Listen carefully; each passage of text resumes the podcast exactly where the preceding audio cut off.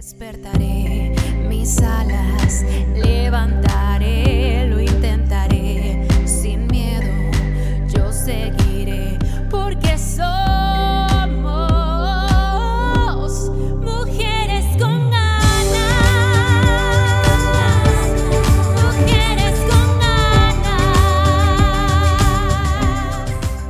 ¿qué tal? Bienvenidos a su programa Mujeres con ganas, con ganas de hablar de los temas que nos preocupan y nos ocupan a las mujeres. Yo soy la amiga de todos ustedes, Carmen Paz, y hoy nos acompaña la doctora Beatriz Hernández, especialista en nutrición del grupo Aurea. Hola Betty, ¿cómo estás?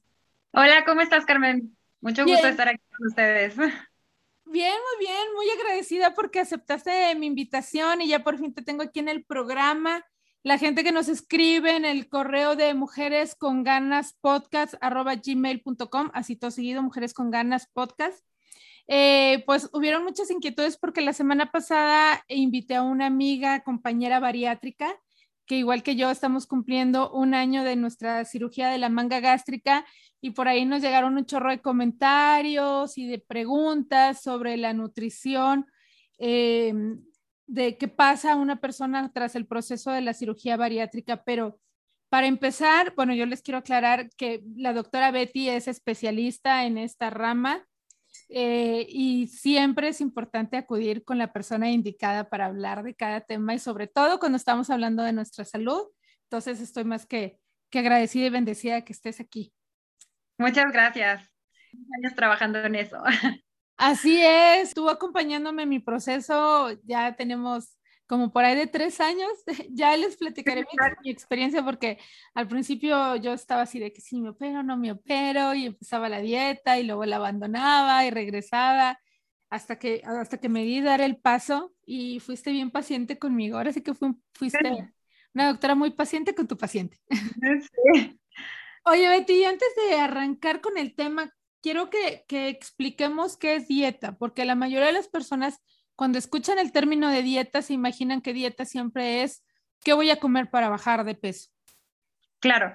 Bueno, el término dieta simplemente se, se, se llama dieta a todo lo que comemos, sin importar que sea. O sea, lo que tú comas, si tú en la mañana desayunas hot cakes, comes huevito y luego a la hora de la comida comes este, un guisado o una hamburguesa y en la noche este, cenaste taquitos, etcétera, esa es tu dieta, ¿verdad? O sea, el término dieta solamente es la alimentación que nosotros tenemos. Entonces, ya hablando después dietas específicas, pues hay diferentes tipos de dietas o diferentes tipos de, de tipos de alimentación, ¿verdad? Para ya sea para algún paciente que o para el objetivo que se tenga, ¿no? Si eres deportista, pues un tipo de dieta que sería un tipo de alimentación, ¿verdad? Pues para tener mejor rendimiento, un tipo de dieta para ganar ganancia muscular, ya está el tipo de dieta de si tienes algún problema de salud o algún tipo de dieta para controlar tu peso, incluso pues dietas especiales, o sea, tipos de comidas, digamos así, especiales,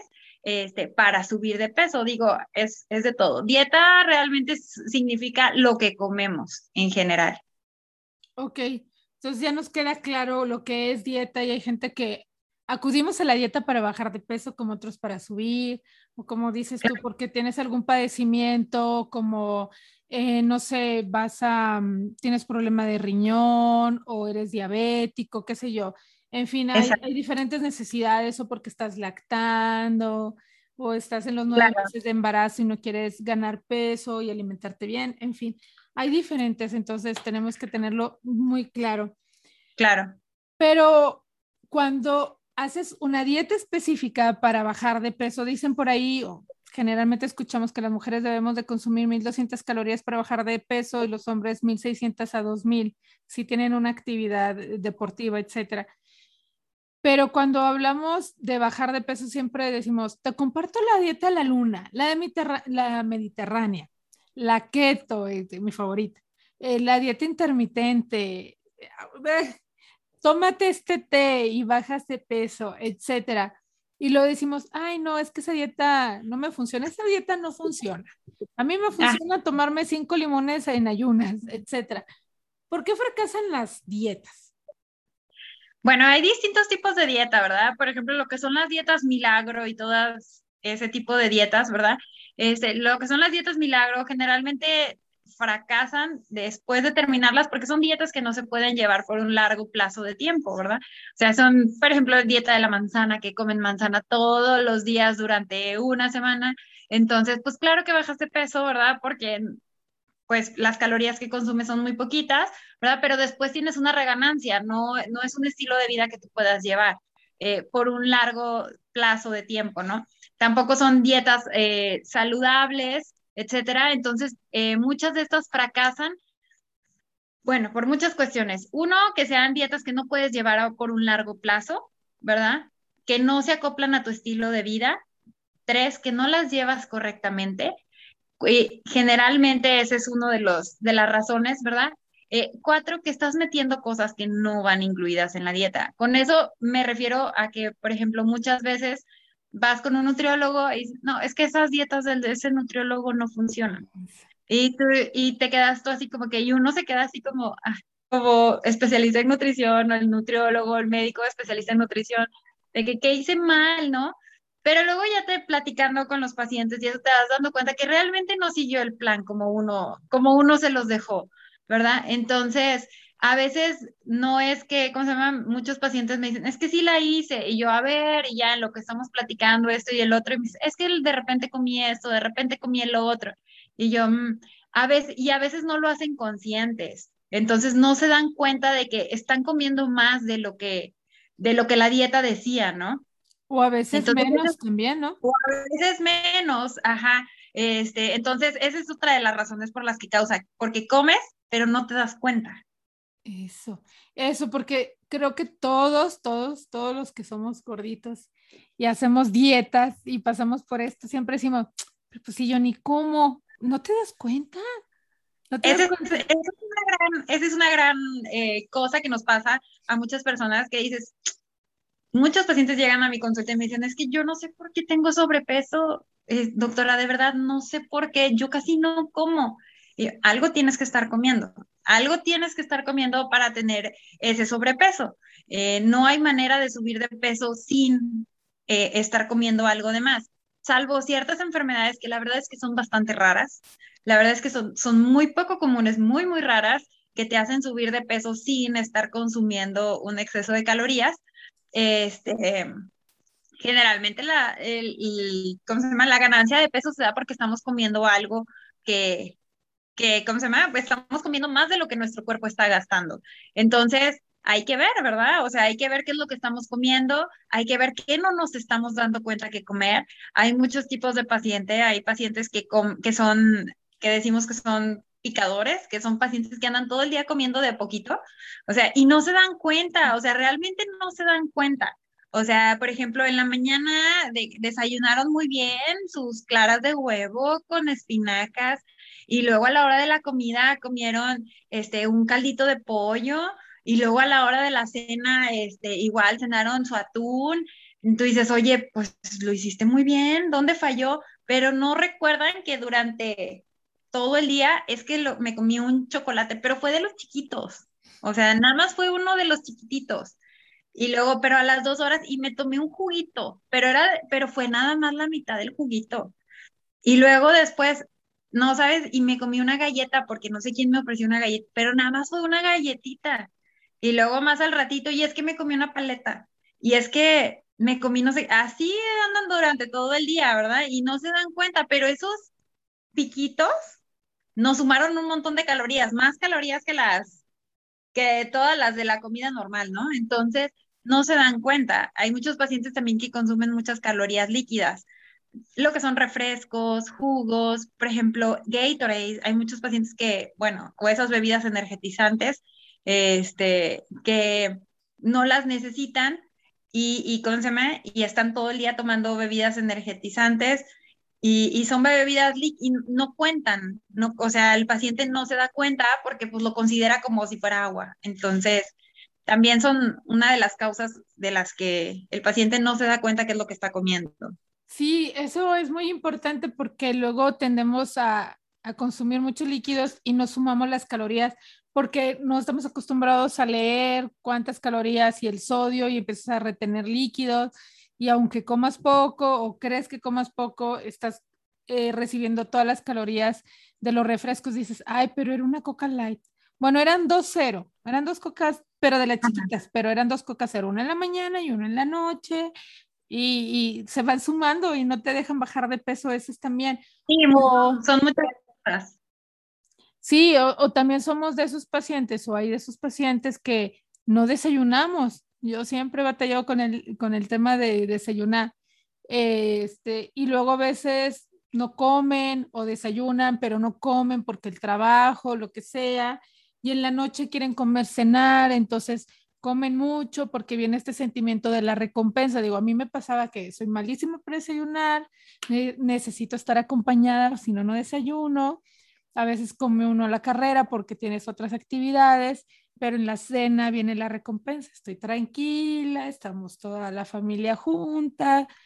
Es el momento en que podemos platicar y convivimos alrededor de la comida y entonces como lo que me merezco porque ya anduve todo el día en friega, porque no comía, entonces me debo una comida, entonces ceno dos veces y, Claro. y eso es tremendo. Ya para cuando acuerdas tienes 40 kilos más y dices, pero es que no como, pero cenas. Y es Sí, un hábito bien difícil. Sí, claro, o sea, son, por ejemplo, muchos pacientes que no comen, nada más comen una o dos veces al día, pero comen abundantemente, ¿verdad?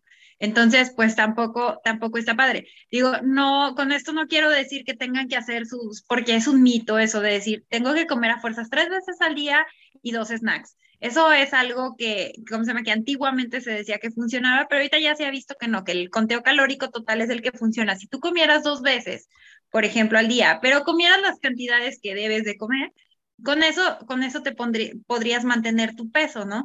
Pero generalmente cuando comemos nada más una o dos veces al día, comemos con mucha hambre. Entonces, uno, no te fijas qué es lo que comiste, porque tengo mucha hambre, entonces como lo que haya y lo que haya, pero ya. O sea, entonces es, no me voy a ir a mi casa a prepararme el guisadito, este, con, ¿cómo se llama? Con el arrocito integral, con mis tortillitas de maíz. No, no, no, es me paro aquí a donde haya lo que haya ya porque tengo mucha hambre, ¿no? Entonces, yo no les recomiendo a los pacientes comer con tanta hambre, o sea, les recomiendo mejor divida su comida y haga un poquito, aunque haga un snack si quiere, o, o si desayune, para que no llegue con tanta hambre a la siguiente comida, porque cuando tenemos mucha hambre no somos conscientes de lo que comemos. O sea, comes con hambre, con mucha hambre y comes de más. Entonces es lo que es lo que no debemos de hacer. Pero también nos enfrentamos a que la gente que nos está escuchando seguramente ahorita va en el tráfico y a lo mejor en este momento tienen hambre o se acuerdan Claro. que no desayunaron o empiezan a hacer esta reflexión y habrá quienes estén pensando, yo no tengo tiempo para dieta, porque todo el mundo cree que hacer a dieta es poner a pesar cuántas almendras o a prepararte desde una noche antes tus tres almendras o cinco nueces o viceversa y tus pedacitos de apio y tus snacks muy elaborados. ¿Realmente no tenemos tiempo para ponernos a dieta? No, realmente yo creo que no es que no tengamos dieta. Definitivamente llevar una alimentación saludable cuesta un poco más, ¿verdad? Tiene un poquito más de esfuerzo, pero si, ten- si nos damos el tiempo, yo creo que sí podemos. El tiempo que perdemos en el celular, el tiempo que perdemos en Facebook, el tiempo que ahorita perdemos en muchas cosas, creo que lo podemos ocupar bien para preparar nuestras comidas. Tampoco es verdad que hay comidas, o sea, que tenemos que preparar menús muy difíciles hay cosas muy, muy fáciles y hay estrategias que podemos utilizar, ¿verdad? Para mejorar, este, ¿cómo se llama? Eh, para mejorar nuestra alimentación. O por lo menos yo no estoy peleada, por ejemplo, con, lo- con los meal replacement, que no es lo mismo, no es lo mismo que decir ciertas marcas famosas, ¿verdad? Este, que, que. Con las que no estoy de acuerdo, pero yo no estoy peleada, por ejemplo, con los meal replacement, es decir, si tú no tienes chance de hacer un desayuno o no tienes chance de hacer una cena, oye, pues, ¿por qué no? Agarra un meal replacement, ¿no? Que son de esos licuaditos de proteína, no cualquiera, pero, ¿cómo se llama? Pero sí se puede, ¿no? Entonces, para que no andes todo el día con hambre y todo el día sin comer y cuando llegas te quieres comer el mundo. Entonces, hay estrategias que sí se pueden utilizar. Y yo siempre le, porque luego los pacientes vienen y me dicen, de que, doctora, es que a mí me han dicho que la dieta keto es súper buena. Y yo, sí, es muy buena. Eh, me han dicho que el ayuno intermitente es súper bueno. Sí, claro, es muy bueno. Me dicen, que la dieta mediterránea es muy buena. Claro, es súper buena. ¿Cuál es la mejor? La que a ti se te acomode, la que más se, vaya a tu estilo de vida, con la que tú me puedas ser constante, esa es la, mejor dieta para ti. O sea, no hay una un tipo de dieta que sea mejor para todo el mundo, es la dieta que más se acomode a tu estilo de vida. Claro que cada dieta tiene distintos objetivos, algunas tienen unos pros, algunos tienen unos contras, ¿verdad? Pero para la cuestión del control de peso, la, la dieta que se ajuste más a tu estilo de vida es la mejor dieta para ti. Así es, que se ajuste a tu estilo de vida, des- empezando con el tema del tiempo, que tengas tiempo para prepararlo, que tengas los ingredientes Claro. eh, de alguna manera a la mano, o sea, que estén dentro Ah, de la mano, posibilidades. que Sí, porque gustan. hay mucha gente que dice que la dieta todos los días salmón, no necesariamente tiene que ser salmón, o sea, puede ser un filete de pescado normal, puede ser atún. El chiste es que también sea variadito y a veces uno se, se casa mucho con esa idea. Y, por ejemplo, eh, mucha gente dice, es que es muy caro ponerse a dieta. Pero a veces van y se compran una hamburguesa de casi 300 pesos y está más caro que haber comido con esos 300 pesos quizás dos días de dieta. Claro, eh, definitivamente comer, desgraciadamente la comida saludable es un poco más cara que, ¿cómo se llama? Que, diet- eh, que comida chatarra, por ejemplo, de las sopas instantáneas, ¿verdad? O sea, por ejemplo, tú te llenas con una sopa instantánea que cuesta 10, 15 pesos, ¿verdad? Pero no, no, no te vas a llenar con eso con comida saludable, ¿no? Pero definitivamente sí podemos encontrar estrategias para que no sean tan caras. O sea, algo que a mí en lo particular me funciona con los pacientes es una dieta sencilla, ¿verdad? Que se adecue a gustos del paciente y sobre todo eh, que pueda hacerle a toda su familia. Porque a mí de nada me sirve, o sea, y que un paciente tenga que hacer dos mandados para él y para su familia, ¿verdad? Porque entonces sí sale carísimo, o sea, entonces sí es carísimo y es poco costeable para casi cualquiera. Entonces, es un, un, un- una dieta que pueda hacer junto con su familia, a lo mejor su familia no se va a privar, por ejemplo, de, de otras eh, cosas y nosotros vamos a tener que reducir un poco las porciones, vamos a comer menos tortillas, no vamos a comer a lo mejor pan o vamos a agarrar una o vamos a sustituir ese alimento por algún otro este, que es más saludable, menos calórico, etcétera. Este, y los demás pues podrán seguir comiendo eh, eh, por ejemplo, los tacos, ¿no? O sea, en vez de que ella se los- la familia se come sus tacos de bistec y bueno, tú te comes el bistec, ¿no? Solito. Entonces, digo, en lo particular así es como me funcionan más las dietas y que no salen tan caras, ¿verdad? Y sobre todo eso, por ejemplo, salmón, espárragos, alimentos caros, sí les pregunto al paciente, o sea, ¿puedes? ¿Te gusta? ¿Y puedes hacerlo? Hay pacientes que me digan, no me gusta, doctora. Hay pacientes que me digan, no, doctora, está bien caro, no puedo. Y hay pacientes que me digan, sí, pónmelo una vez a la semana. Entonces, ya uno sabe, ¿no? Las, ¿cómo se llaman? Las posibilidades que cada quien tiene y ya este, se, se adecúan ahí. Claro, y es que tienes mucha razón en eso, Betty. Y luego nos pasa como mamás de, ves tu dieta, pero tu familia consume otra cosa y lo dices, soy restaurante, o sea, porque el marido come una cosa, los hijos comen otra. Ya cuando te preparas tu dieta, a veces ya no quieres y ahí fracasas porque ya estás cansada, ya le preparaste a todo mundo, ya te antojaste de todo. Y a veces uno tiene que usar la estrategia de empezar poco a poco lo que tú consumes, hacer que tu familia también consuma. O sea, si te toca caldito de pollo, todos vamos a comer caldito de pollo. A lo mejor ellos van a complementar con unas tostaditas de frijolitos con pollo, etcétera. Y uno dice, bueno, yo a lo mejor me voy a, me toco unas habaneras o a lo mejor me puedo comer una tostada de, eh, de las deshidratadas, etcétera. Vas acomodándote, te tienes que ser muy creativo porque porque es muy difícil como mamá y tener una familia grande y ser tú la que cocina, eso lo, lo convierte en todo un reto y si la, la verdura a veces te sale más cara que la carne, pero Claro. aprendes, en el proceso tienes que aprender, bueno, qué cantidad voy a consumir, cuánta voy a comprar, te, te tienes que dar a la maña, pero sí, es a veces un poco difícil la tentación de ver que tu familia esté comiendo tu taqui- taquitos y a lo mejor a ti te tocó un atún o te tocó un licuado de proteína, pero Claro. sí se puede, sí se puede. No importa cuántas veces fracasemos, el chiste es que lo sigamos intentando. Claro, Carmen, ¿sabes? Algo, algo que es muy importante y que yo les digo a los pacientes es también, acuérdate mucho que, que los niños aprenden con el ejemplo. Entonces, o sea, si nosotros, por ejemplo, te- soy una, una persona con obesidad, o sea, mi niño ve que eso es normal, ¿verdad? Entonces, hay que pensar yo como mamá, quiero eso mismo para mi niño, Eh, quiero que él sufra o que batalle lo que yo estoy batallando con esto, no, ¿verdad? Entonces, ¿qué, qué hay que hacer? Hay que cambiar los hábitos de todo, ¿verdad? Algo, algo que yo no considero que sea algo adecuado es que la mamá prepare tres comidas distintas.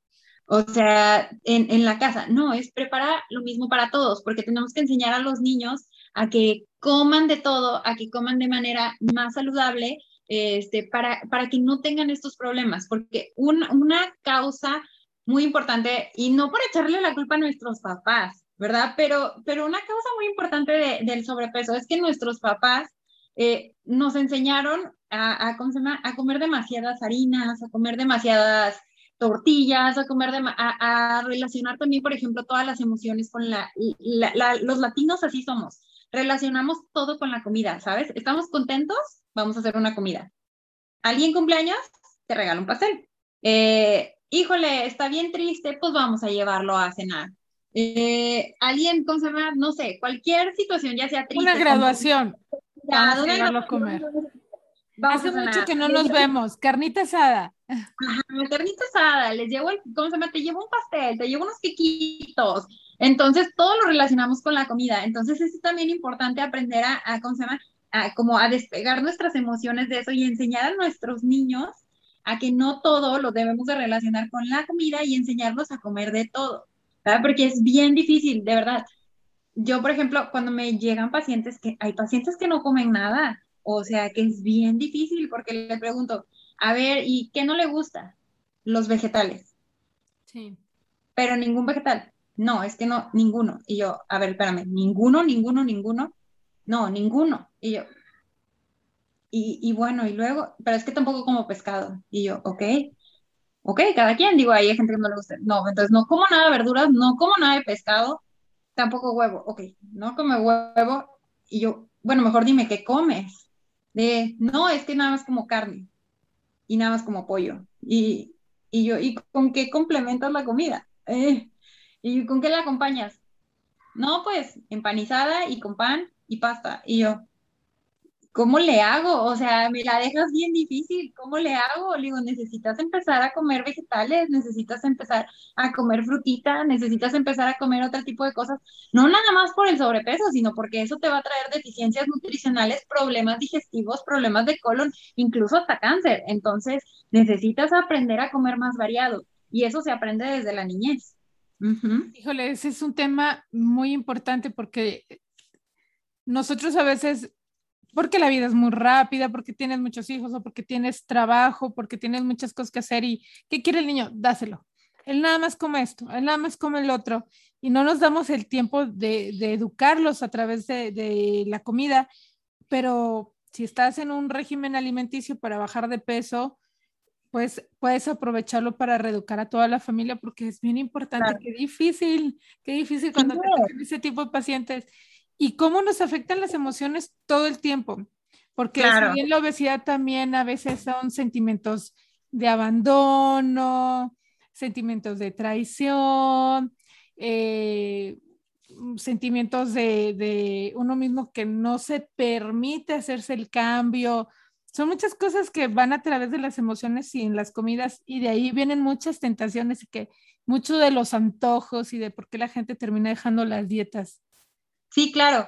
Las emociones afectan muchísimo eh, en la manera en la que comemos. Como te digo, eh, sobre todo en nuestra cultura, la, o sea, la- las emociones están, eh, están muy relacionadas con lo que comemos. Estoy feliz, vamos a comer. Estoy triste, pues también vamos a comer. Claro. Eh, ya me enojé, voy y agarro no sé qué. O sea, entonces, Nieve. eh, todo, todo está que me haga compañía algo. mientras- me haga compañía, estoy triste y es como vemos en las películas, estoy triste y agarro el bote de, de nieve, ¿no? Voy al cine, ¿cómo? Voy a vivir la experiencia si no como palomitas. Es como no cómo no voy a comer palomitas, por favor, cómo no voy a comer el hot dog y las palomitas, pero y ni modo que no agarre refresco, o sea, entonces ahí son cosas que se van juntando, ¿no? Y ni modo que haya una, ni modo que alguien cumpleaños y no le lleves pastel. Entonces, todo, todo, todo, todo lo relacionamos con la comida, ¿no? Entonces, nuestra, nuestro mundo gira alrededor de la comida y no debería de ser así. O sea, deberíamos de comer para vivir y no vivir para comer. Exacto, exacto. Definitivamente. Oye, y luego pasa, estás a dieta y vas a visitar a alguna amiga, una tía, la mamá, la suegra, qué sé yo, y te ofrecen de comer y no, gracias, estoy a dieta. ¡Ah! Se ofenden, pero Claro. ¿cómo? ¿Y cómo se te ocurrió hoy empezar a dieta, que es mi cumpleaños? ¿Cómo si yo te preparé la cena? ¿O cómo si hoy nos juntamos, bla, bla, bla? ¿No? Y entonces viene el sentimiento de culpa, sí, me la bañé, hubiera empezado en lunes, porque me decidí en sábado, etc., ¿no? O, y empiezan a generar, porque también hay muy, mucha mala vibra alrededor de alguien que está a dieta, ¿no? Se enfrenta Claro, a muchas situaciones. Le digo, sí, sí, sí, es cuando estás bajando de peso, le digo, los pacientes dicen, estoy bien contenta porque estoy bajando de peso, doctora. De que, mire, me encanta, mi ropa ya me queda mejor, estoy más a gusto conmigo misma, estoy feliz, ya mis rodillas ya no me duelen. Por ejemplo, los diabéticos, mi glucosa anda súper bien, pero ¿sabe qué, doctora? Es que todo el mundo me dice que sí estoy enfermo. Todo el mundo me dice que, ay, me veía mejor cachetoncita. Y yo, Claro que no, y yo así de, por supuesto que no, te ves bien, estás sana, te sientes bien, no les hagas caso, le digo, es mucha Claro. envidia. ¿Sabes? Eh, esa mala costumbre que tenemos de, de andar comentando el cuerpo de los demás es algo que, que realmente debemos de quitar de nuestro, de andar comentando el, hace cuántos kilos que no te veo, oye, ¿qué te importa? Tanto kilos para arriba, tanto kilos para abajo, ¿qué te importa? ¿Por qué me saludas así? Exacto. O sea, y sí, minimizamos el esfuerzo de la otra persona, de Claro, ¿a poco estás a dieta? No se nota. Exacto. O sea, el, ¿ya pensaste en toda la piel que te va a sobrar? ajá. O pues Digo- sí estás bajando de peso, pero como que te, la cara se te ve enferma. O te ves enfermo y así como que, ¿qué a ti qué te importa? O sea, sí, la verdad es que debemos de, digo, todos debemos de tratar de, de dejar de comentar el cuerpo de los demás, ¿no? O sea, preocúpate por el tuyo, pre- preocúpate porque tu cuerpo esté sano, porque tu cuerpo esté bien, porque tú te sientas bien y deja de preocuparte por el cuerpo de los demás, ¿no? Y Claro. sobre todo estarlo comentando, porque algo, al- un gran problema que, que sufre el paciente con obesidad es todo, todos esos comentarios alrededor de él, tanto cuando está con obesidad como cuando baja de peso. O sea, Sí. Bueno, que nunca tienes contenta a la gente. No. Cuando estás con obesidad, es que mira cómo estás, es que ya deja de comer, es que ya nada te queda, es que estás bien obeso, es que mírate, y etcétera, ¿no? Y luego empiezan a bajar de peso y pues es que te ves enfermo, pues es que yo no sé con quién estás yendo, pues es que no estás comiendo nada, te vas a enfermar. Pues es que mira, te veías mejor con esos cachetitos, mira, ya está pálido te ves. Bueno, total que a la gente no le vas a dar gusto, jamás. Sí, exacto. Y hacen que el paciente eh, se sienta Se mal, que no, no termine de poder estar cómodo con su proceso. Y, y es algo muy difícil porque día a día lo vives o apenas empezaste la dieta o estás a la mitad o qué sé yo y no falta el de, ay, una rebanadita de pastel. No, gracias, estoy a dieta. Ay, tantito. Siempre hay quien te va y te ¿Quiénes te tienta. sabotean? ¿Quiénes, quiénes te sabotean, verdad? Y la verdad es que es, es difícil, o sea, es difícil como paciente, o sea, y es difícil como persona que todo el mundo te esté saboteando, ¿verdad? Cuando tú quieres un objetivo. Entonces, o sea, sí, hay que tratar de, cuando estamos a dieta y todo eso, como tra- tratar de rodearnos de un grupo de personas que, que, que nos apoyen, ¿no? En esto, sobre todo, por ejemplo, nuestra familia eh, y nuestra pareja, por ejemplo, o sea, cuando estamos eh, en un proceso de pérdida de peso, ya sea con cirugía o ya sea a dieta, sí tratar de buscar ahí la red de apoyo, porque es muy difícil que te estén saboteando. O sea, que los estén saboteando a los pacientes de, estás a dieta, ay, pero ¿qué tiene? O sea, pues es fin de semana. Sí, pero vas a arruinar todo el esfuerzo que hiciste en la, en la semana. O sea, y cuando están los pacientes operados, es de, ay, hombre, ¿qué te va a pasar otra cucharadita? Vas a hacer que esa cucharadita el paciente se sienta bien mal. Y, ay, qué exagerado. Exagerado porque tú no lo estás viviendo. Exacto. Entonces, sí es, con semana, sí es muy difícil eh, no tener una red de apoyo. Mm. Definitivamente la salud emocional alrededor del proceso que estás viviendo, ya sea la dieta o la cirugía. Y no porque estemos a dieta de lunes a viernes se va a pausar la dieta, se va a pausar tu, tu organismo. Claro. Y sábado y domingo puedes hacer lo que quieras y el lunes no va a haber consecuencias. Es peor porque el lunes vas a haber ganado peso, el lunes vas a tener más ansiedad, vas a tener más adicción a los carbohidratos, eh, vas a estar incluso enojada o enojado. Ah, el sentimiento de culpa, de todo lo que, y el sentimiento de culpa, el sentimiento de fracaso, el de miles de cosas de ya lo arruiné, y, y es uno de los grandes motivos por el que los pacientes dejan también la dieta, o sea, es de, yo, yo lo lo que mucho, ajá, es de, bueno, ya para qué, o sea, ya, ya, ok, ya la próxima semana que vaya con la doctora reinicio. Algo que yo les digo mucho a los pacientes es de, ok, no pasa nada, no pasa nada. Fuiste a una fiesta, te tomaste unas bebidas, comiste pastel, comiste una hamburguesa, ya, ya pasó, no pasa nada. En la mañana reinicia, reinicia tu dieta, no pasa nada. O sabes qué, me fui al desayuno con las amigas y, no hombre, agarré chilaquiles y agarré jugo y agarré pastel y agarré no sé qué. No pasa nada. A la hora de la comida, retoma tu dieta, o sea, retoma tu plan busca tu objetivo, ¿no? O sea, retómalo a la hora de la comida, a la hora de la cena, porque no es todo, no está todo perdido, pero si agarras y me lo botas durante toda la semana, porque pues ya lo rompí el lunes, ya Sí. empiezo el otro lunes, está, está muy difícil. Exacto, porque pasa eso, por decir, me fui a un desayuno, rompí la dieta porque empezaron las amigas de, ¿cómo no vas a comer postre con nosotros, etcétera? Y luego empiezas a tener este sentimiento de culpa y en la comida dices, pues es que ya la rompí. Y entonces la rompes en la comida y la rompes también en la cena y al día siguiente y luego vuelves a empezar dentro de ocho días. Y entonces, no, no, ya la rompiste, ok, perfecto, eres consciente, ok, retoma, prepárate, organízate, ¿no? Si la Claro. vas a romper, organízate, bueno, voy a tomar más agua, voy a reducir mi consumo calórico del día. Si me tocaba un caldito de pollo y dos tortillas de maíz, bueno, me voy a comer el puro caldito, voy a eliminar las tortillas, voy a cenar menos, etcétera, ¿verdad? Me voy a salir a caminar una hora, qué sé yo. Sí se puede. No pasa nada, o sea, rompiste la dieta, rompiste tu plan de alimentación, etcétera, no pasa nada. La siguiente comida retomamos, ¿no? Claro, pero no hay que hacerlo diario eso, porque nos estamos boicoteando Ah, todo el claro, tiempo, claro. realmente no estamos avanzando. Ese es como Claro, una vez al mes quizás que te sucedió mientras estás en este régimen. ¿Por qué llegar a la cirugía? Hay gente que luego, a los que somos pacientes bariátricos, nos dicen, ay, te operaste, qué fácil. No, mejor Mm. hubieras hecho ejercicio, ay, que cualquiera se puede operar. Es el camino fácil, Betty, es el camino fácil, la cirugía no bariátrica. es el camino fácil. Yo creo que hasta que no, hasta que no lo vives, no te das cuenta que no es el camino fácil. Ojalá fuera el camino fácil. Digo, involucra demasiadas cosas. Tanto que es una cirugía que no es barata, entonces no es tan fácil, ¿verdad? Dos, ¿cómo se llama? Lleva, conlleva una dieta de preparación que no es nada fácil, ¿verdad? Conlleva eh, el, ¿cómo se llama? La suplementación después, antes y después de tu cirugía, que tampoco es nada fácil estar eh, apegado a eso, ¿verdad? El proceso que va después, que no es fácil porque te operas el estómago y te operas para reducirlo, pero no te operas acá arriba.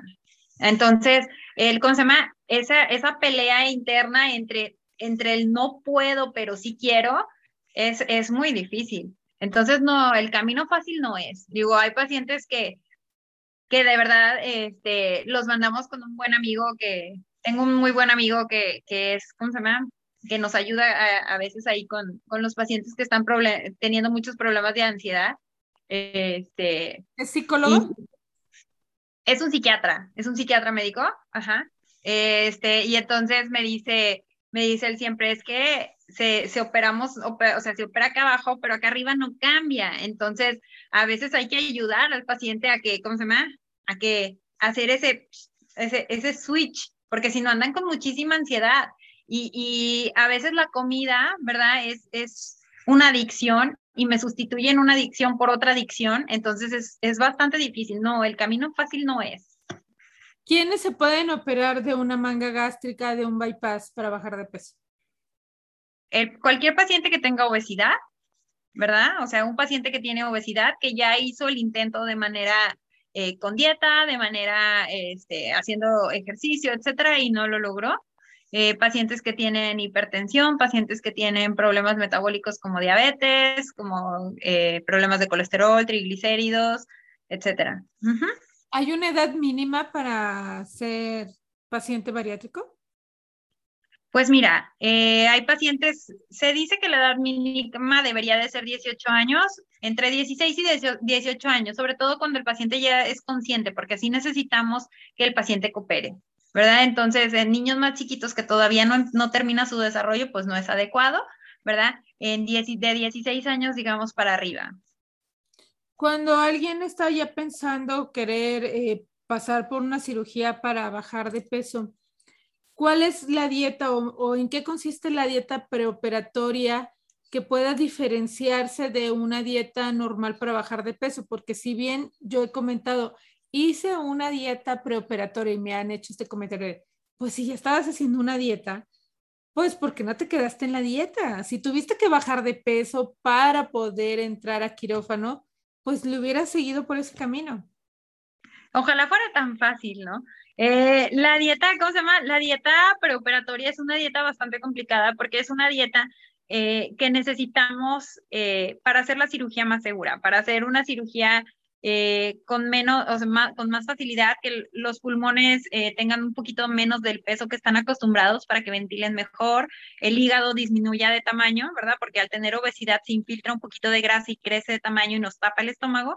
Entonces necesitamos hacer esa dieta para que les deje más visible el estómago a los cirujanos y disminuir la grasita visceral. Hay una capa de grasa que tapa todos los órganos, ¿no? Entonces, si nosotros no ayudamos a que esa, esa grasita disminuya, se haga más delgada, los cirujanos luego no pueden trabajar bien.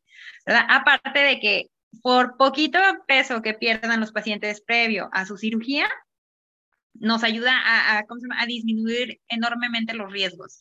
Entonces, ¿qué tipo de dieta se les da? Es una dieta hipocalórica, pero muy hipocalórica, que son alrededor de 600 a 800 calorías diarias, pero hiperproteica, ¿verdad? ¿Por qué? Porque necesitamos que el paciente mantenga su, su músculo y su masa muscular con esas poquitas calorías y, ¿cómo se llama? Y no se nos desnutra. Entonces, pero no es una dieta que se pueda llevar toda la vida, o sea, no es una dieta que podamos llevar por un largo tiempo, por eso no es una dieta que se pueda llevar eh, por siempre.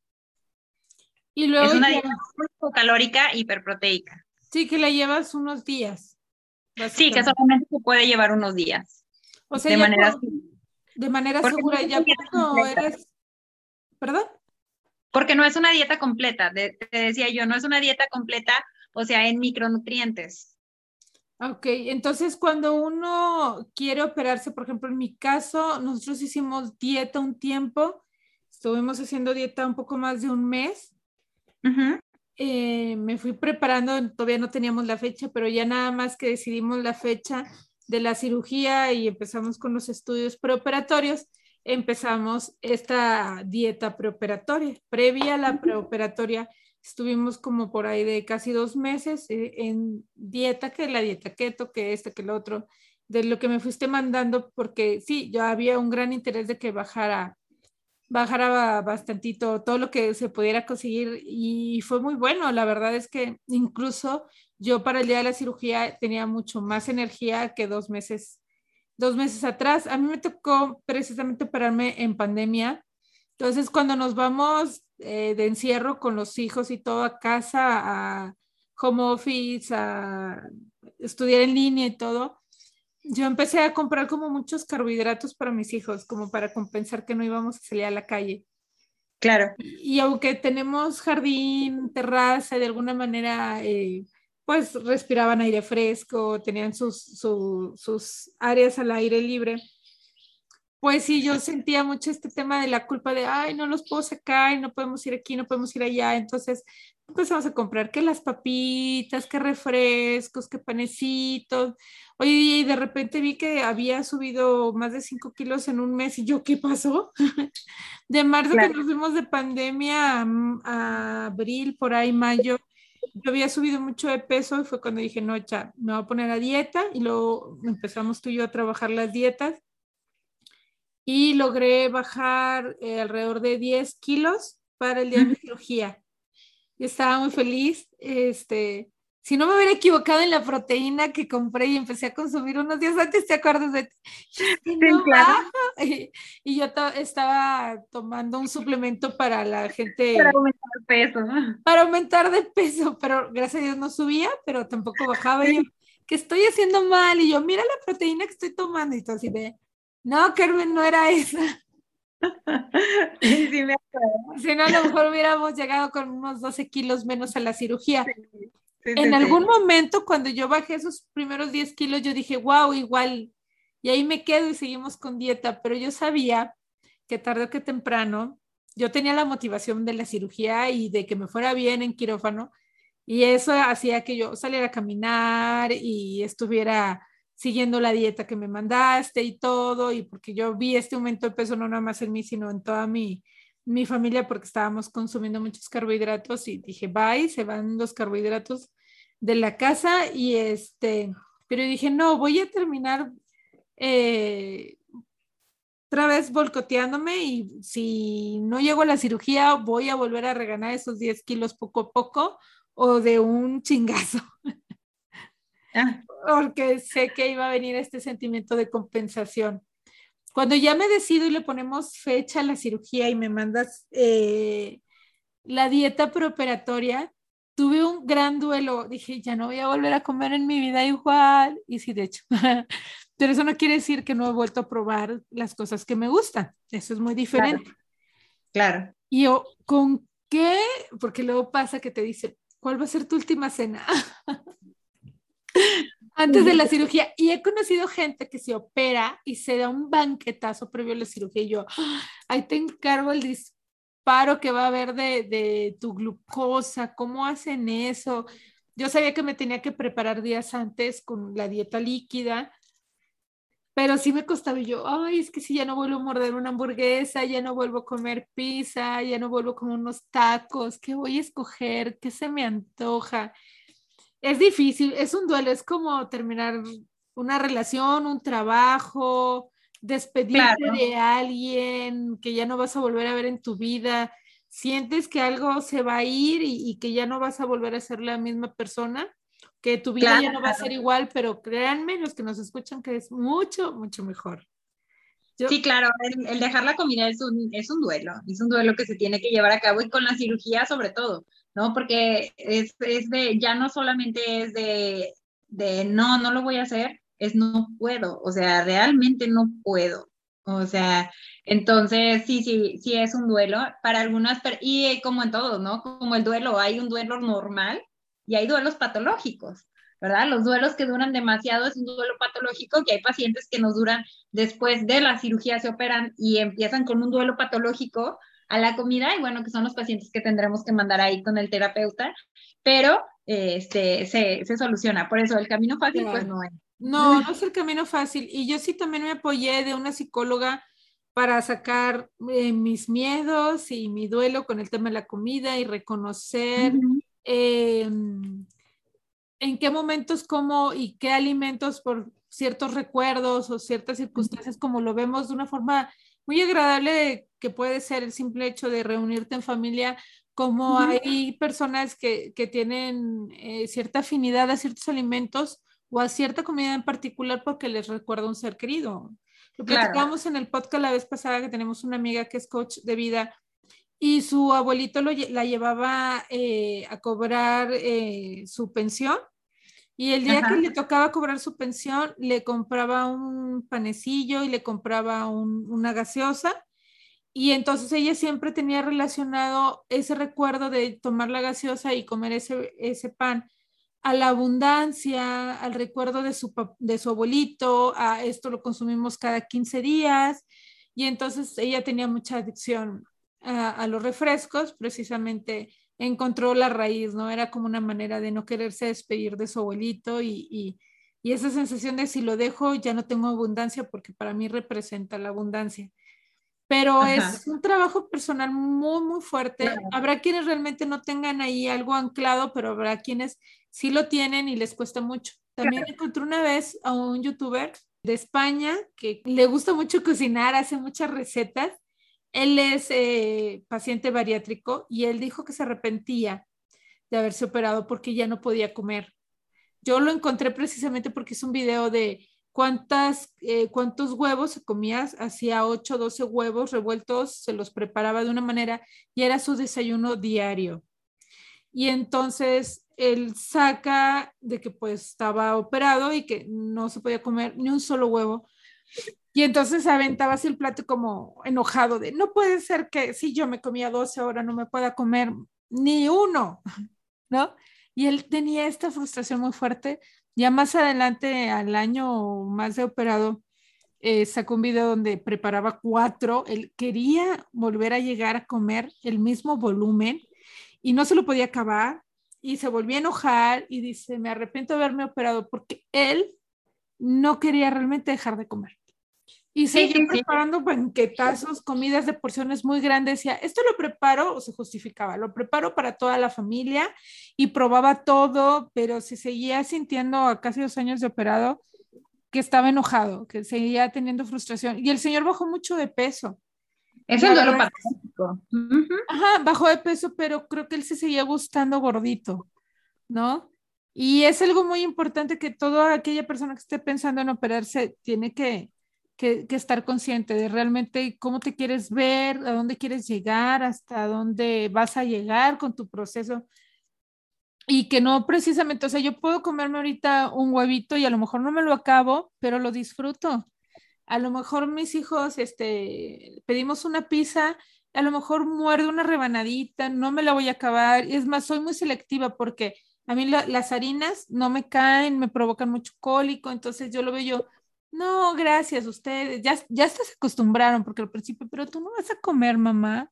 No, gracias, es que porque voy a quemar mi comida del día o mi cena, voy a quemar mi cartucho en una rebanada de pizza, que bien sí me la puedo comer y sí la voy a disfrutar, no voy a poder quizás acabármela, pero voy a quedar llenísima, como si me hubiera comido una pizza entera, o sea, pero sé que a lo mejor en la noche me voy a tener mucho cólico, pero mira, yo aquí tengo tal cosita que yo sé que me va a caer mejor y que voy a pasar mejor la noche si me como esto, ¿no? Porque si muchos me dicen, ¿no te quedas con hambre?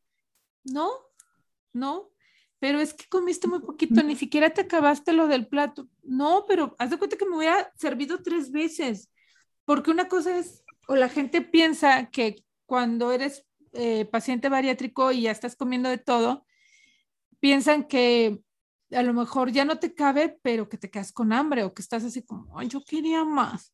No, no pasa, no tengan miedo, no pasa. O sea, si claro. nada más te, te cabe un huevito revuelto con frijolitos o con jamón y salsita, lo, como te lo quieras preparar, o una porción chiquita de, de caldo de pollo o medio bistec, créanme que nos cae como si hubiéramos comido tres veces lo que tú te estás comiendo en tu plato y sigues comiendo, o sea, claro. te vas acostumbrando a las porciones. La primera vez o el primer mes, bueno, recién recuperada que empezaba a probar que, que la dieta líquida, la, semi, la blanda y etcétera, este, pues sí, al principio extrañas mucho, extrañas mucho eh, masticar, o sea, de hecho, de repente me encontraba yo masticando, mordiendo por mis hijos y yo, ay, extraño porque estoy con los líquidos. Y, y yo lo, lo, de alguna manera lo sustituía con chicles sin azúcar porque el cuerpo y el cerebro está acostumbrado a masticar. Pero ya nada claro. más empecé a comer sólidos o que las papillas y ya para cuando te das cuenta ya estás comiendo pollito, ya estás comiendo carnita, ya estás comiendo otras cosas y dices, wow, qué rápido pasó ese mes de recuperación. sea, cuando apenas iba a entrar en eso, se me hacía eterno pasar por esa etapa. Ya Claro. estoy a, a días de cumplir un año. ¡Eh! Y yo digo, qué rápido se va el tiempo. Y en verdad, te empiezas a acostumbrar a, a servirte porciones chiquitas, a comer despacito. Cambia mucho. Y sí o sí, sí o sí, porque no hay de otra, sí o sí, aprendes otra vez a comer. Porque es como Claro, un estómago de bebé. Sí, exacto. Tienen que aprender a comer de nuevo. Durante el primer mes es una dieta de progresión. Es una dieta un poco complicada, te digo, porque están en el proceso del duelo y eso. Entonces, que si es la parte fácil, no, es la parte más difícil, porque tienen que estar dos semanas prácticamente en líquidos para permitir que el estómago cure, que el estómago cicatrice, para evitar que haya una complicación, ¿verdad? Después de ahí es la dieta eh, de purés, después es una dieta blanda, después ya empezamos, después del mes ya empezamos con una dieta normal, pero hiperproteica, entonces, etcétera. Todo, todo eso es, ¿cómo se llama? Eh, pues sí, es un duelo, ¿no? Es de "Ugh, otra vez, y ahora cómo, cómo le voy a hacer, y ahora y aprender y me duele el estómago y me siento mal y comí de más y no mastiqué bien, etcétera. Entonces tienen que aprender a comer como cuando son unos bebés, ¿no? Tienen que volver a, a, a, ¿cómo se llama? A retomar ahí todo, tienen que comer porciones pequeñas, masticar muy bien, masticar, este, mm, no tanto medir sus comidas, pero aprender los, las sensaciones, ¿no? De aquí ya me siento llena, ya, y ya me siento lleno y ni una cucharadita más, porque antes de estar operado es de, ok, ya estoy lleno, pero me cabe el postre. Este, y ya después de operado es, ya estoy lleno y ni una cucharita más, porque esa cucharita más hace que todo vaya para afuera, ¿no? Entonces sí es complicado, pero la verdad es que es una, es una muy buena opción y es una excelente experiencia cuando la llevas correctamente. Así es, es, es increíble eso que tú dices del tema de las sensaciones. Por ejemplo, los que no saben en el tema de la cirugía bariátrica, no puedes comer y tomar líquidos al mismo tiempo, entonces aprendes. Te tengo que estar eh, tomando líquidos previo a comer, eh, reconocer, tengo sed antes de sentarme a comer porque de perdida va a pasar 30 minutos para que pueda tomar líquido y luego Claro. comer y comer despacito y reconocer esa sensación de, ah, siento que me duele eso que está entrando o siento que ya llegué al límite, ya mejor aquí me detengo y tener tus estrategias antes de caer en la tentación de, ah, sí, que una cucharadita más, porque cuando lo haces, porque lo vas a hacer, porque Claro. no estás acostumbrado y te viene un dolor horrible o te viene el dumping por comer algo que no podías comer todavía y la sensación es tremenda, te viene el vómito, el cólico, eh, a mí me pasaba eh, que incluso hasta temblaba y me tiraba en el sillón sufriendo y decía cuánto esto va a dejar de sucederme.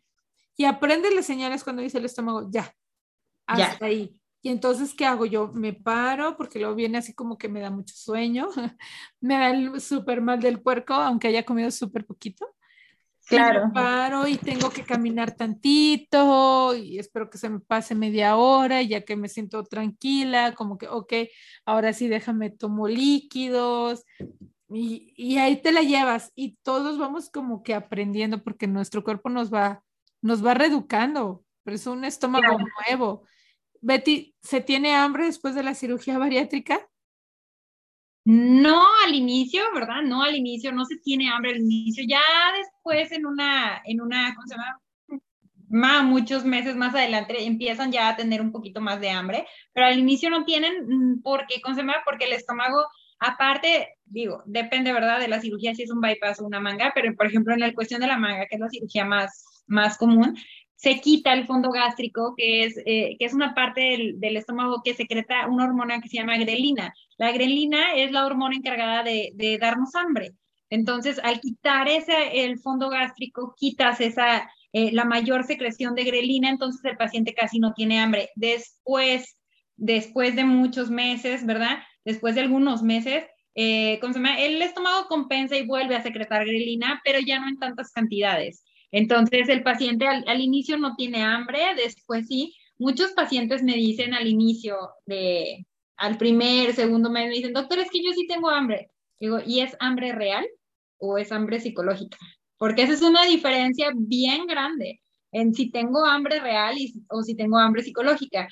Una manera bien sencilla de saber si tienes hambre real o es hambre psicológica, le digo, es pregunta, ¿tienes hambre? ¿De qué tienes hambre? Pregúntate, ¿de qué tienes hambre? Y si tú me dices, es que tengo hambre de un pastel, es hambre psicológica. Exacto. Tengo hambre de, no, es que tengo hambre de lo que sea, o sea, de si me pones un pepino me lo como, si me pones una manzana me la como, y si me pones una pizza me la como, tengo hambre. Eso sí es hambre real, ¿verdad? El hambre real es me como lo que haya porque tengo hambre. O sea, y el hambre psicológica es tengo hambre de, es selectiva. Ya, claro. Luego sí viene mucho el tema de la ansiedad. Y yo veo Claro. a muchos eh, amigos bariátricos, o sea, gente que se ha operado mango bypass, que sufren mucho por la ansiedad. Ya se recuperaron de la cirugía, ya hicieron todo su proceso de la alimentación del primer mes, pero están sufriendo mucho. Están sufriendo mucho por el lado de las emociones, de la pica, eh, del hábito, porque es, es lo que más nos cuesta trabajo, es rehacer tus, tus nuevos hábitos.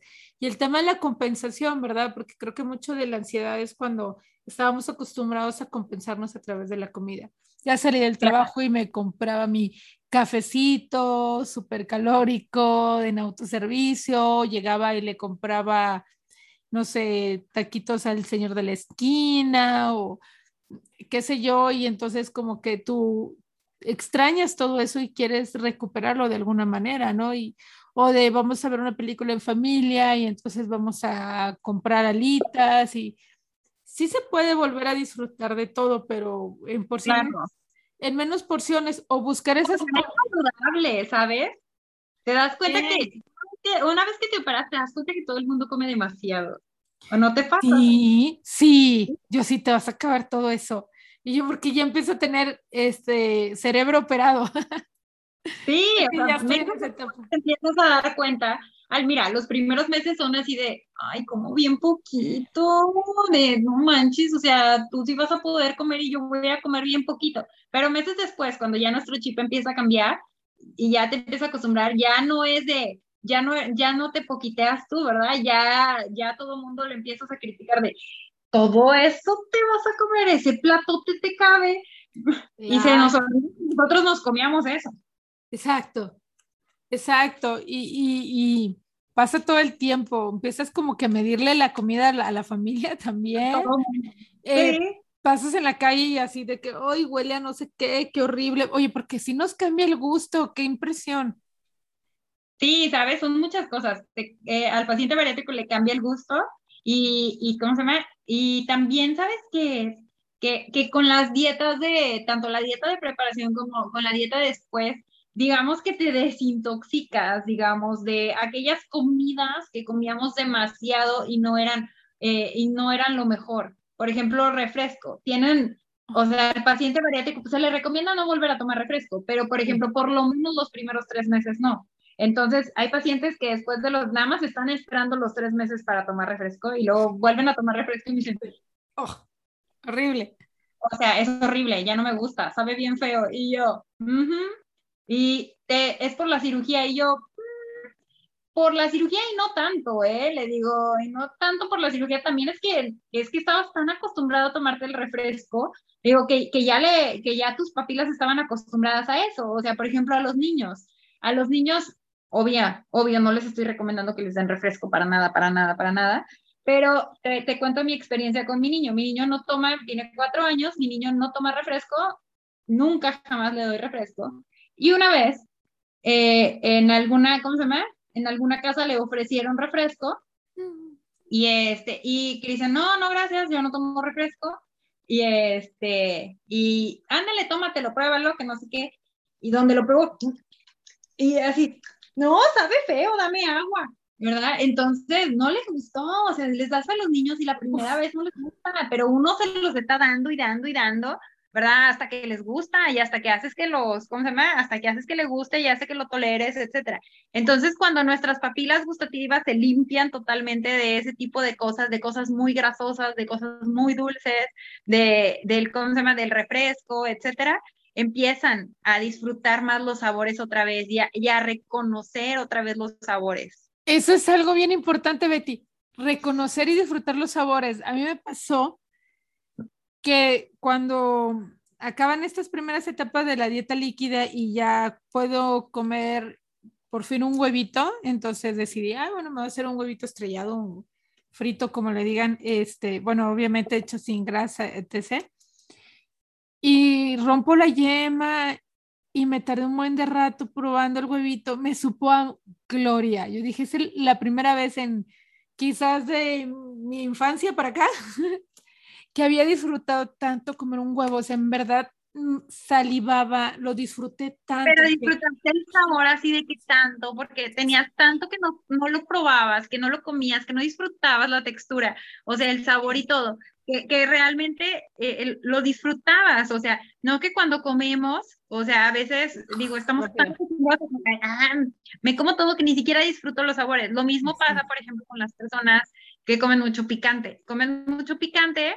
Y luego, por ejemplo, en estos, los primeros tres meses les pedimos que no comen picante para que no Sí. sea no su estómago, etcétera, etcétera. Y luego pasa, nada más están esperando el tercer mes. Pasa el tercer mes, empiezan a comer picante y ya, ay, es que sabe demasiado, ya, y ya no le, ya no No. necesitan tanto picante, ¿verdad? Hasta Así que si son tercos y quieren seguir Ah, sí, picante. claro. Y luego nos viene una gastritis, ahí te encargo.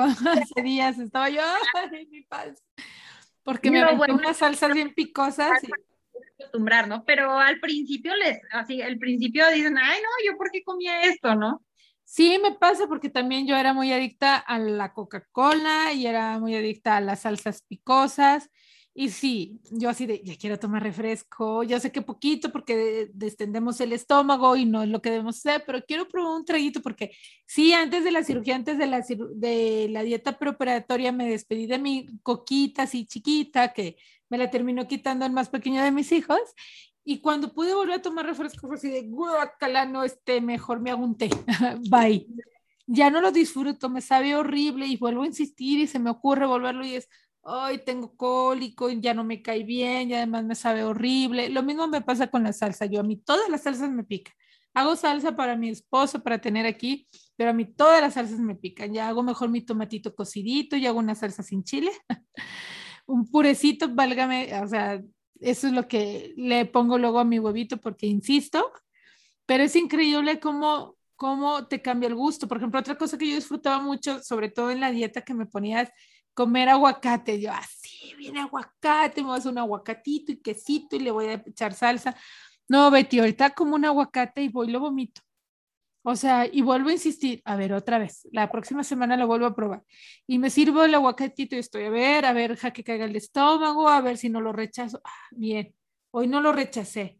Y otro día se me ocurre volverlo y es así de, ay, no, qué horrible, tengo que, bye, no me cabe el aguacate definitivamente.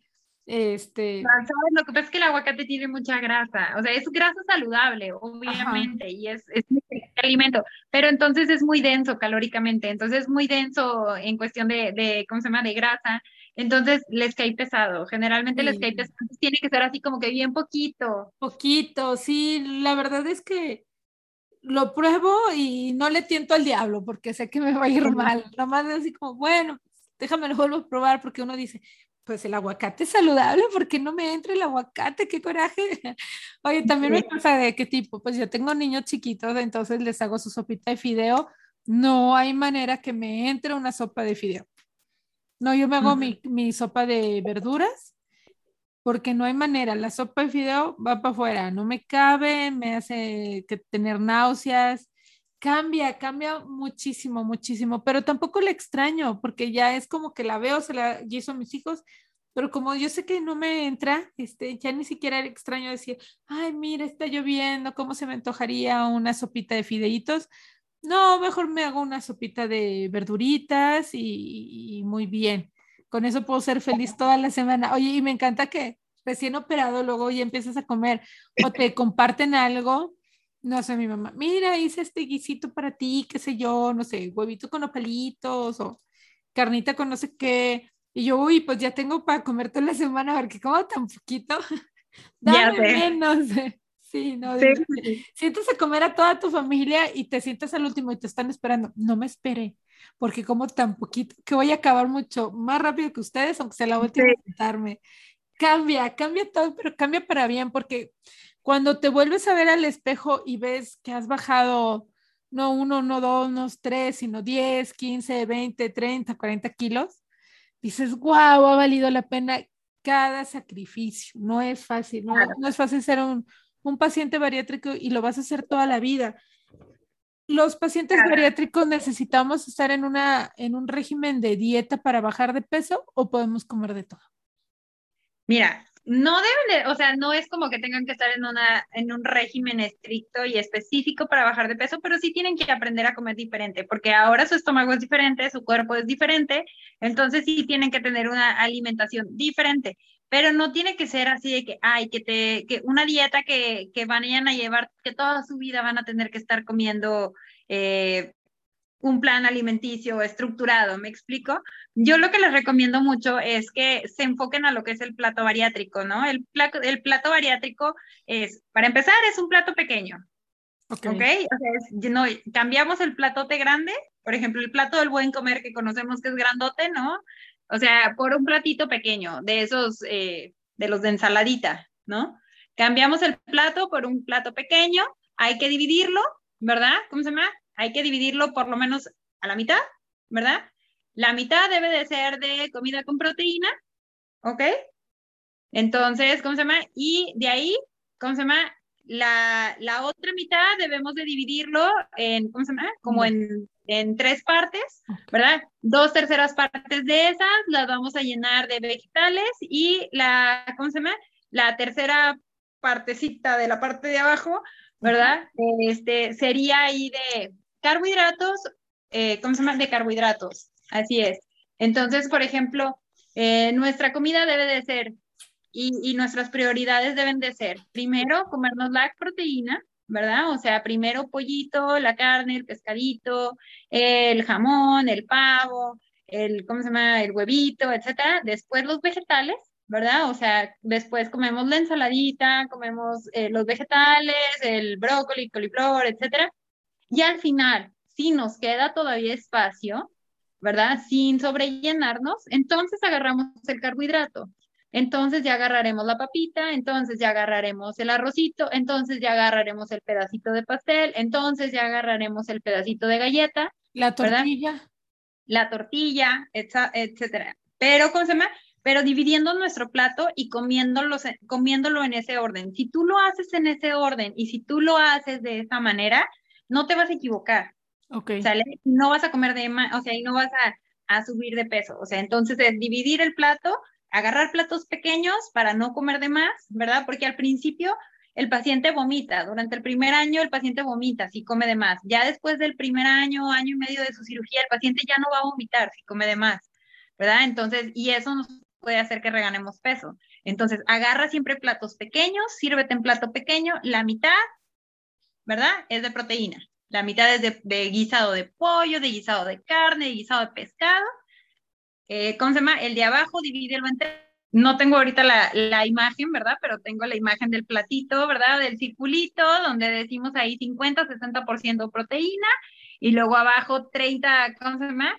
Este, digamos, eh, 30% a 35% el, ¿cómo se llama? La verdurita y el 10, 15% que, te, que si te cabe. Muy bien, lo podemos subir ahí a nuestro Instagram de Mujeres con Ganas Podcast. Ahí podemos subir la imagen para que les quede muy claro. Por ejemplo, en un desayuno también tenemos que agregarle vegetales. Podría ser eh, Espinacas, por ejemplo, un omelette con espinacas, por ejemplo, eh, huevito a la mexicana, por ejemplo, ¿no?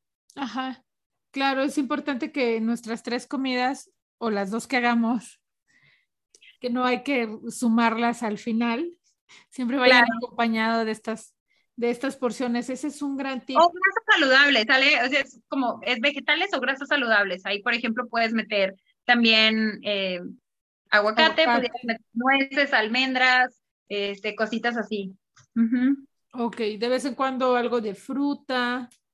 Ajá, pero ese lo metes ya como tu carbohidrato, ¿no? O sea, tienes tu, tu pedacito de, de, ¿cómo se llama? De, de proteína, de, de, carbohidrato y lo metes ahí. Porque acuérdate que el paciente bariátrico, como por las cantidades que come son muy pequeñas, tiene que darle prioridad a la comida con, con proteína para que alcance sus requerimientos sí. de proteína y no me baje de peso en puro músculo. Claro. ¿verdad? Y no me desnutra, no tenga una desnutrición proteica. Entonces sí es importante que consuma las cantidades que necesita de proteína para que no, ¿cómo se llama? no pierda masa muscular y, y, ¿cómo se llama? y pierda ex, exclusivamente grasa. Algo con lo que nosotros ahí en el grupo tenemos mucho cuidado es que el peso que pierdan los pacientes que pierdan de manera correcta, entonces que pierdan solamente grasa y no me pierdan músculo.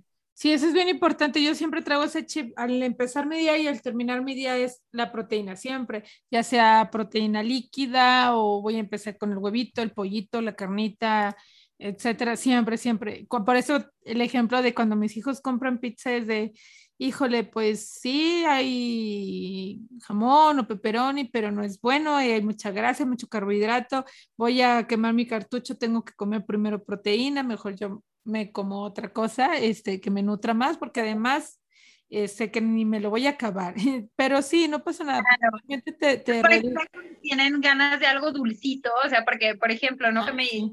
tengo ganas de algo más dulcito para el desayuno o así. Bueno, ¿y qué te parece si comes mejor yogur?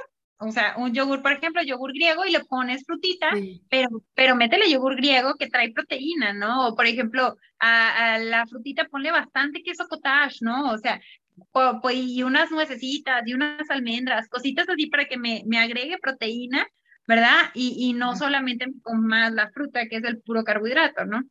Y, y me alcances los requerimientos ahí de, de, de, proteína que el paciente necesita. Claro, eso es, es, muy interesante y sobre todo cuando comemos rápido en el desayuno o vas a salir o eres como yo de que mmm, no me gusta desayunar, entonces el yogur griego es una gran opción de proteína. Claro. Uh -huh. es, es, un gran tip, Betty, muchas gracias, es un gran tip. No, También, ¿sabes lo que hice la, el otro día? Que en la guaflera hice un huevito como si fuera a hacer un omelette, o sea, si batí el huevo y lo puse en la guaflera y le había picado espinaca y así, y un poquito de queso, y salieron como si fueran dos waffles, pero salados. Ah, sí. Y yo, uy, se ve muy padre y lo disfruté sí. mucho. Me quedan padres, ¿no? Y es otra manera de hacer la comida atractiva. Acuérdense que la, sí. la comida, ¿verdad? No solamente, no solamente es este, que sepa buena, sino que se vea bien. Sí, Ay, porque claro. cuando se ve feo, podrá saber delicioso, pero no te lo comen. Ya sé, sí, sí, sí. Jugar un poco con la comida. Entonces. ¿es recomendable que alguien durante su primer año de cirugía bariátrica haga una dieta? Hay muchos que que siguen de voy a, siento que no estoy bajando suficientemente de peso, voy a hacer la keto, o me voy a tomar un té de tal hierba, de tal planta, o voy a hacer ayuno intermitente. No, no es recomendable. No, no es recomendable, o sea, que hagan así una dieta, ninguna dieta milagro ni nada de eso. Yo les recomendaría que mejor, o sea, si no están llegando a, la, las metas eh, que se propusieron con su equipo de cirugía bariátrica, que, que, busquen ya sea a, su equipo, ¿verdad? A su especialista en nutrición para que los asesore, porque no es llevar una dieta tal, o, o sea, no es llevar más bien una, un plan de alimentación, o sea, ¿cómo te explico? No es llevar una, una dieta milagro para bajar más de peso, ni agregar un suplemento para perder peso. O sea, es que lleven la alimentación bariátrica adecuada. ¿No? Si llevan la alimentación bariátrica adecuada y se acostumbran a comer de esta manera, van a llegar al peso que tienen que llevar, van a llegar a su objetivo y se van a mantener.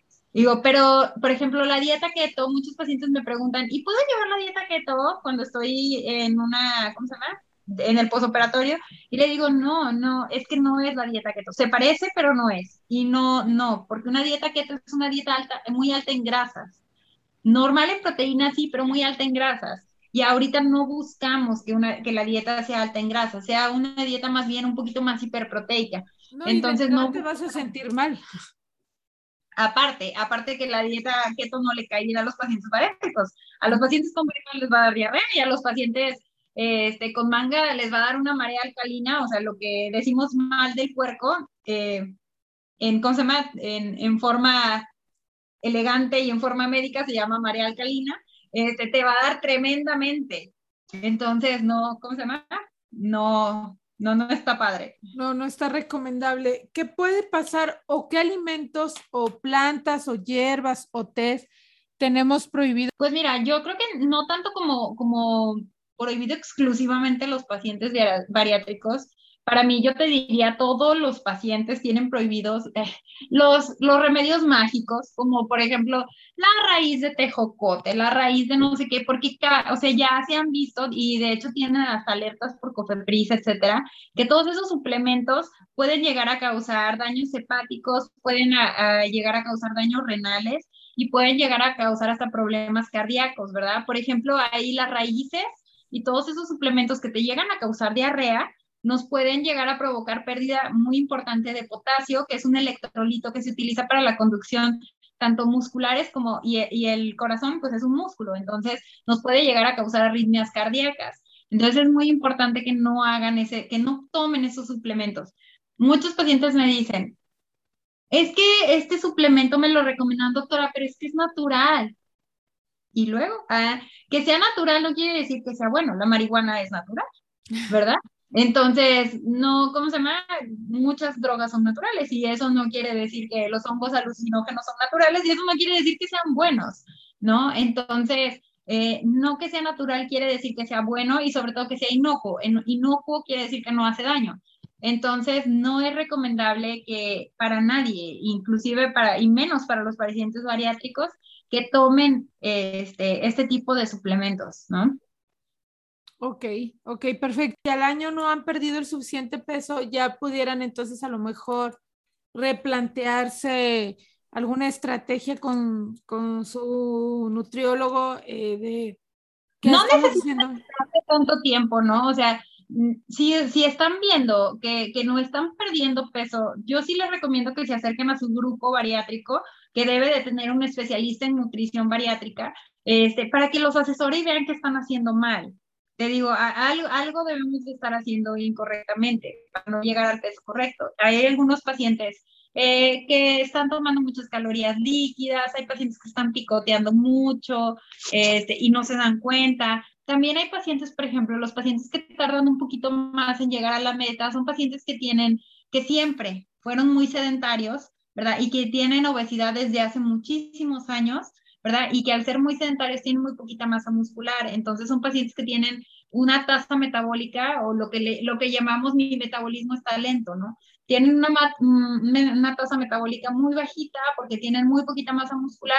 Entonces esos pacientes definitivamente desde el inicio hay que mandarlos a rehabilitación muscular para que empiecen a hacer un poquito de ejercicio, empiecen a ganar masa muscular y con eso aceleremos, digámoslo así, el metabolismo, o sea, aumentemos la tasa metabólica.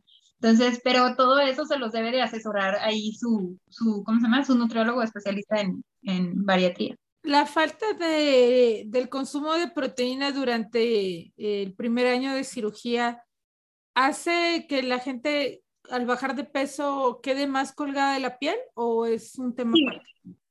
No, sí, sí.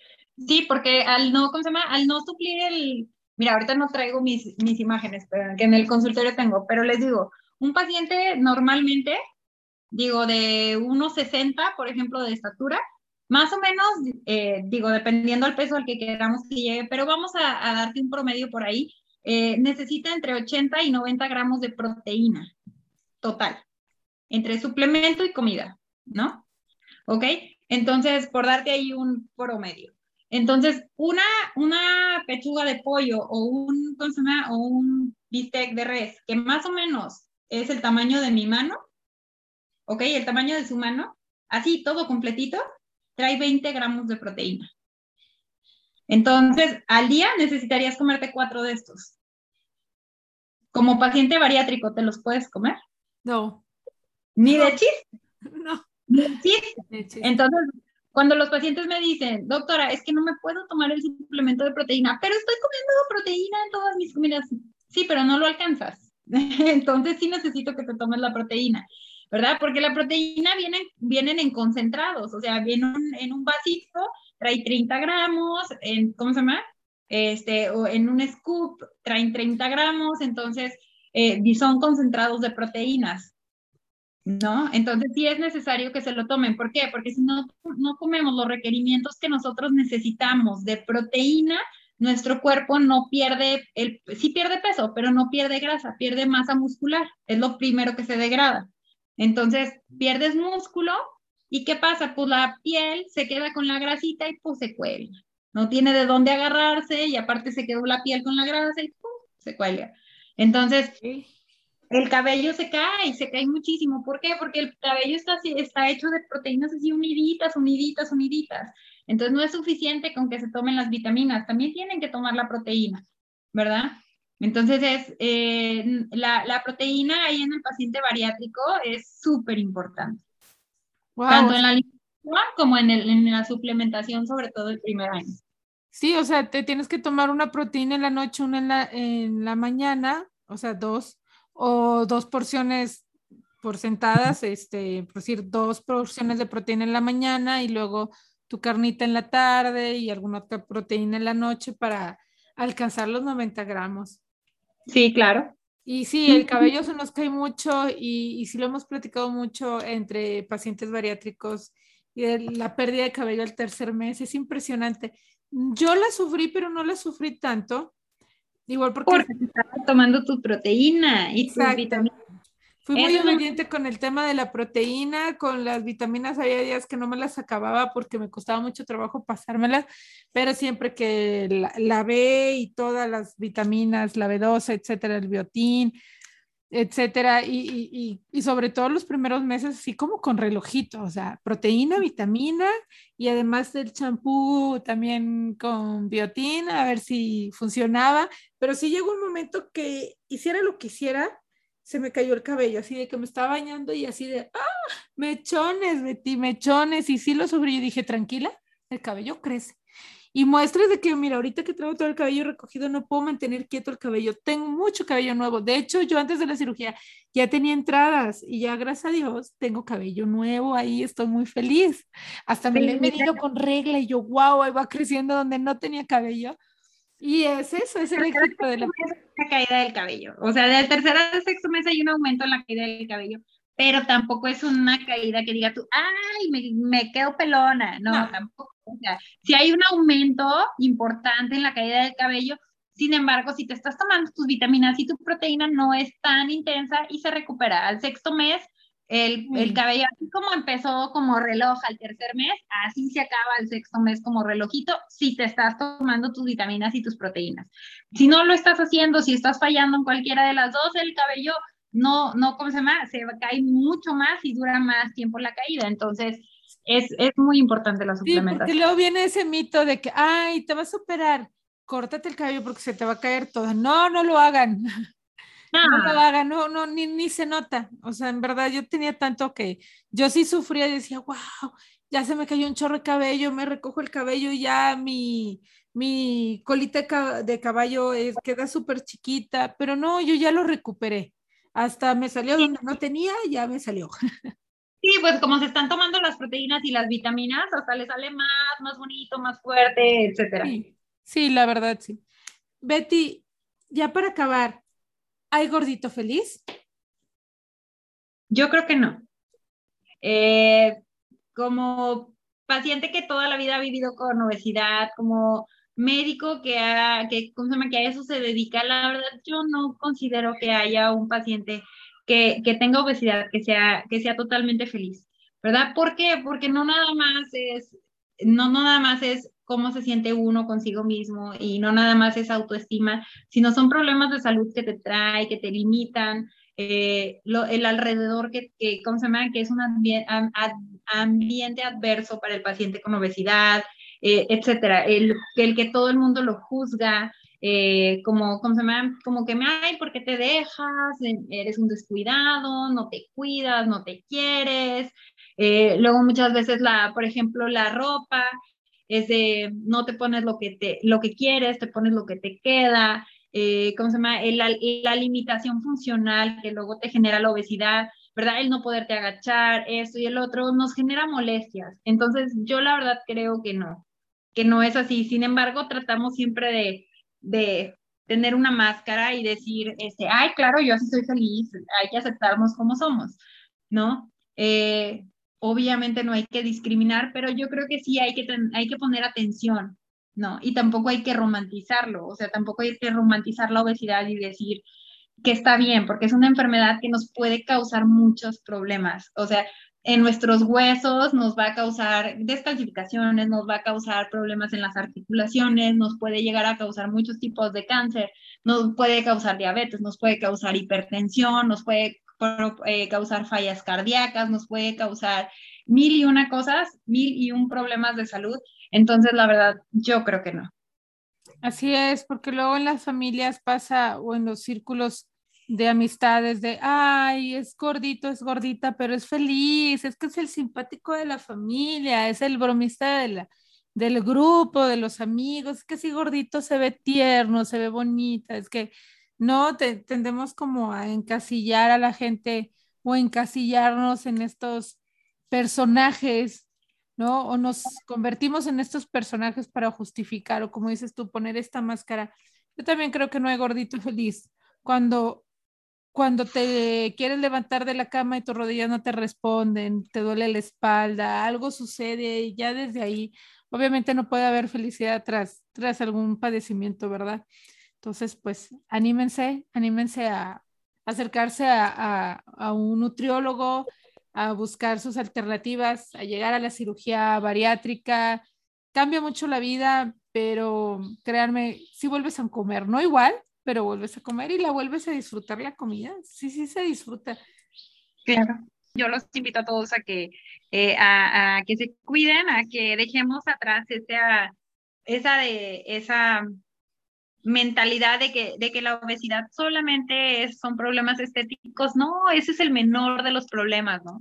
La obesidad es un problema de salud, de salud pública, este, y es importante que la, que la tratemos, la, la ataquemos, eh, no le tengan miedo eh, a, ¿cómo se llama?, a ir con algún médico especialista en nutrición o con algún nutriólogo de su confianza, vayan, acérquense a ellos para que eh, los puedan ayudar con, con, este problema, no lleguen más adelante a padecer alguna enfermedad, no los empiecen a limitar con sus piernas, con su, con su andar, con su respirar, con su caminar, etcétera, ¿verdad? Y quien está pensando en una cirugía bariátrica, no lo dude, la cirugía bariátrica es una excelente opción, es una excelente opción bien realizada y sobre todo bien llevada, o sea, que lo que sea una, un proceso en el que estás tú seguro y que te están acompañando. Claro, es una gran herramienta para bajar de peso y llegar a tus objetivos. Uno de los míos era poderme agachar a jugar con mi hijo, el más pequeño, porque me decía, mamá, juega conmigo los carritos, y yo ya no tenía ni la energía ni la condición de agacharme, mucho menos de pararme. Y en la primera vez que lo, lo pude hacer y que me encontré jugando con él en el piso y que me pude levantar sin, ¿quién me ayuda? ¿quién me ayuda? La verdad es que lo disfrutas mucho, o sea, es, te cambia, te cambia para bien. La verdad es que cambia para bien. Y muchas gracias, Betty. Tú me has ayudado y me has acompañado en este proceso. ¡Yay! Ya vamos a seis kilos para llegar a la meta. muy Perfecto. Ya, se, Te nota, se te nota, se te nota muy contenta, se te nota totalmente. Y pues me da mucho gusto que estés aquí, ya sabes, cualquier cosa de aquí andamos. Gracias, Betty. Si alguien te quiere contactar para que los acompañes en este proceso, ¿cómo te pueden localizar? Nos pueden contactar ahí desde la página de Aurea, en aureabariatrix.com, ¿verdad? O también en mi página que es doctora Betty Hernández. Eh, ahí estamos en, Facebook. Muy bien. Vamos a compartir en el Instagram de Mujeres con Ganas Podcast eh, el teléfono y la dirección del consultor y todo para que, y las redes sociales de la doctora para que se puedan acercar y hacer su primera cita lo más difícil del proceso bariátrico es dar el primer paso, que es marcar y hacer la primera cita. Así claro, es que la primera cita. Ya de, de, ahí todo va llegando, todo va fluyendo, ya para cuando se den cuenta ya van a tener 40 kilos menos, 80 kilos menos o los que necesiten bajar. Claro que sí. No, cuídense mucho y como quiera, eh, aquí estamos para lo que se les ofrezca. Igualmente, igualmente, Betty, aquí estamos y le recordamos a la gente en nuestras redes sociales, ya estamos en TikTok también, estamos como Mujeres con Ganas. Ahí nos siguen en TikTok y Mujeres con Ganas Podcast en Facebook, en Instagram y en el correo mujeres con ganas podcast arroba gmail.com, todo seguido. Y muchas gracias a nuestros patrocinadores, a la Carreta del Abuelo por calidad, variedad y sabor, los chilaquiles de la Carreta del Abuelo. El mejor, Betty, tienes que venir a comer, aunque sean tantos chilaquiles. Gracias. Y a Impresos Torral que nos hacen estas hermosas tacitas para nuestro programa. Ya te haremos llegar la tuya. También. Gracias. Muchas gracias a todos los que nos acompañan y los esperamos como cada miércoles con un episodio nuevo. Y vamos a echarle muchas ganas. ¡Vámonos! Bye. Bye, Betty. Gracias. Hasta luego. Hoy me levanté con ganas de triunfar. Los sueños aplazados, hoy los quiero despertar. Vivir esta vida creyendo más en mí. Ni un minuto perderé. El momento este es, despertaré mis alas